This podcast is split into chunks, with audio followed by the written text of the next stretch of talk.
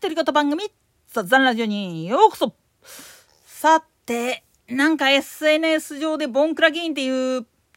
パワーワードが出てきて、なんか調べてみると、どっかの野党の議員が自分たちが仕事してますよパフォーマンスを自慢して、こき下ろしてるようなんですよね、与党議員を。あのさ、カメラの前、マイクの前でパフォーマンスするのが国会議員の仕事じゃねえんだよなっ。なんでやねん。実際メディアが報じているとこ以外のところでの仕事っていうのがむちゃくちゃ多くって特にまあ言ってみると秘書や関係各所まあ言ってみれば関係部署に配属されるわけなんだけれどもその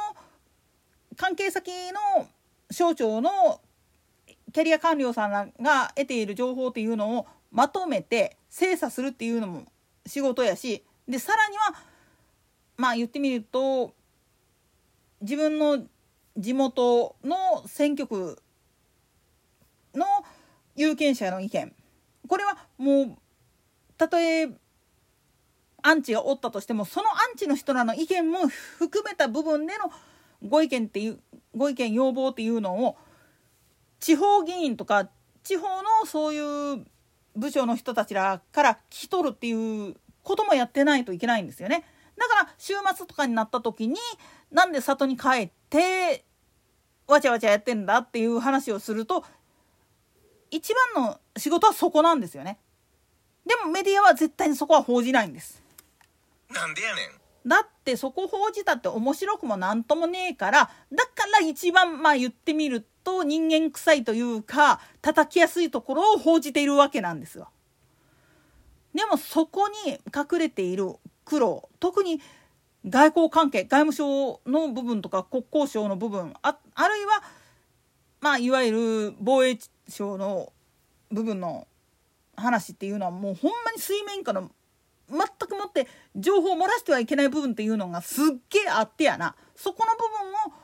まあベラベラ喋るような官僚はダメだし当然だけれども国会議員だってそこは秘匿義務っていうのが存在するわけなんですよね。これをねまあ言ってみるとメディアはほじくり返したいわけなんですよ。でもこれをちゃんと説明してまあ言ってみると理解できる人っていうのはどれだけいるかって言ったらまずいないと思うんですよね。なんでやねん。そのためのまあ言ってみれば基礎教育として義務教育の中で教えていかなあかんねんけどそこの部分で間違ってたらそらみんな間違えるわなっていう話ですわどっかの国と一緒で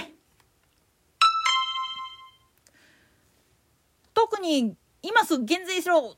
消費税を廃止しろとかって言ってるドアホに関して一言言っておくと実際に減税をやったことによって失敗してる事案っていうのもあるんですよね。さらにはまあ、いわゆる独身高齢者とかからもっと税収取れやったかっていうふうなことを言ってやったはいいけれどもそのことが原因でひっくり返っちゃったっていうケースもあるんですよね。なんでそうなったかって言ったら結局その若年層で理由があって子供が作れなかった人っていうのもいるわけなんですよ。で里親を里親として子供を受け入れようと思ってもよその子はねその親世代あるいは祖父母世代からの猛反発さらにはまあその親の兄弟の方からの猛反発っていうのがあってポシャってるっていうケースも結構あるんですよね。特に日本なんかの場合は本当に血筋っていうものをすっげえ大事にしすぎてる部分があってまあおいらもね実際問題のことを言っちゃうと旦那まあ今離婚したんだから元旦那なんだけどと一緒に里親取ろうかっていう話をしたんだけれどもこの親2人がいる間は無理だよねっていう話になってしまったわけなんですよね。なんせそういうふうな圧力があっていわゆるセクハラ、ま、パワハラモラハラの三重苦っていうのを子供までやってしまったら危ないでしょっていうことで結局受け入れられないで終わっちゃってるっていうケースが結構あるんですよ。ここを知らずにねまあ言ってみると子供作らんかった世帯の方からもっと税金取れやみたいなことを言うやつっていうのはお前ちゃんと理由分かった上で喋ってるっていう話なんです。またそういうふうに苦しんでる不妊をどうにかしたいと思って妊活してるような人たちらに関してもまあ言ってみるとそういう税負担とかを強いるっていうことに対してあのまあ言ってみたら協力してくれっていうふうに頭下げられるかっていう話なんです。それができないような人が偉そうにまあカメラの前でかっこつけてバシッと言ったかって支持してくれる人っていうのは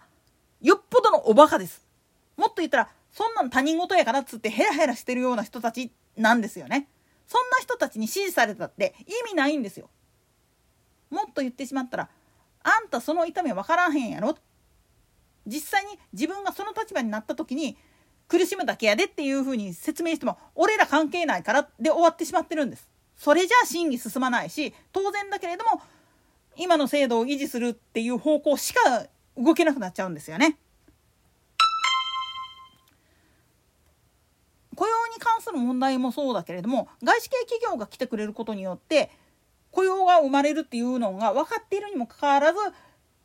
なんか終身雇用に固執してしまってるところがあってのっていう図式がある以上はやっぱり何らかの形で破綻するのは目に見えてるんですよね。にもかかわらず日本は日本のやり方でみたいなことを言ってるドアホがまだまだいるからね。もっと言ったらバイトでも年収1,000万稼ごうと思ったら何をしてるかっていうことをちゃんと頭の片隅に入れとかないといけないんですよね。中にはもう本当にアコギなことやって稼いでる人もいれば真面目なことやって稼いでる人もいるしそういった部分をちゃんと見据えた上でちゃんと論議してるかっていう話なんです。ましてや外資系なんていうのは副業が OK だったりする最大の理由なんていうのは元の賃金が安いからです。なんでやねんつまり本業以外のところで目を伸ばしてまあ言ってみると独立してくれっていうのが外資系なんかには多いんですよ。だから結構いわゆる老舗企業っていうのが少ないってよく言われるんです。逆に日本っていうのは終身雇用だけれどもちゃんとした職人さんを作った上でのれん分けをするあるいは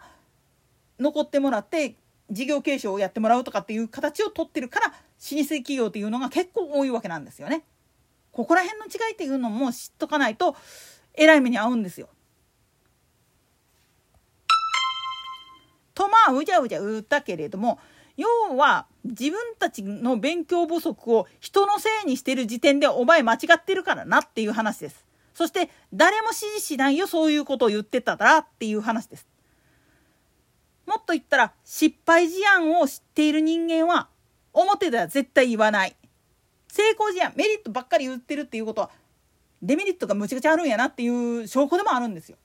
だからこういうことを言ってるのに騙される首都圏はアホやっていうふうに言われるわけなんですよ。なんでやねんといったところで今回はここまで。それでは次回の更新まで。ごきげんよう。